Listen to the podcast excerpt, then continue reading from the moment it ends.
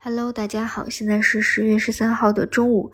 今天早晨继昨天的小反弹以后，是缩量普跌，外资流出。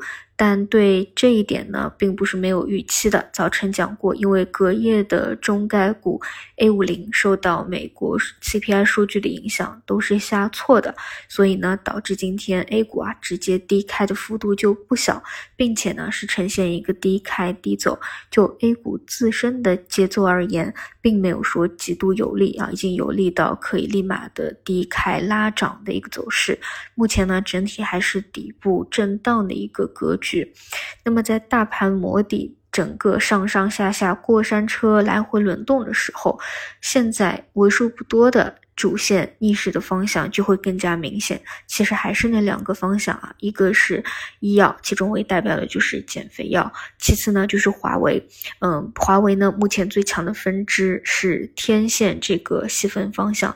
其实我昨天中午还在讲啊，就是，嗯，如果我们把五点五 G 这样一个。目前催化比较多的方向啊，作为一个参考的话，其实昨天整个走势是不强的，或者说减肥要更强。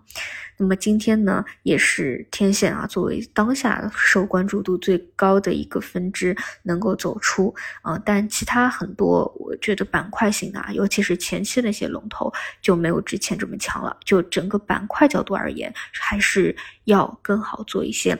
但天线这个方向啊，还是能够走出来比较强的。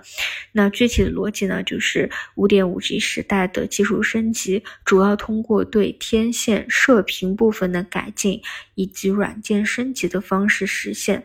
为了实现十倍于五 G 的传输速度，五点五 G 基站的超大规模天线数量将进一步提升到一九二通道以上。如果说依旧是关注华为线的话，可以把当下这一块儿，呃，增量空间也比较大啊，走势也比较强的分支作为一个高度上的一个参考啊。那减肥药就不说了啊，继续比较强势的一个拉升。嗯，然后我今天早晨还提到一个点，就是社融数据一直没有发，从博弈的角度来说啊，可以去关注一下。当再一次低迷以后，如果社融数据比较好的话，会不会有这个发出？啊，包括今天早晨呢，还有 CPI 和 PPI 的数据。九月份 CPI 同比持平，环比上涨了百分之零点二；PPI 同比下降了百分之二点五，环比上涨了百分之零点四。啊，也就是说 PPI 呢也是啊，跟其他的这个数据一样，差不多是有底部企稳这样一个意思的。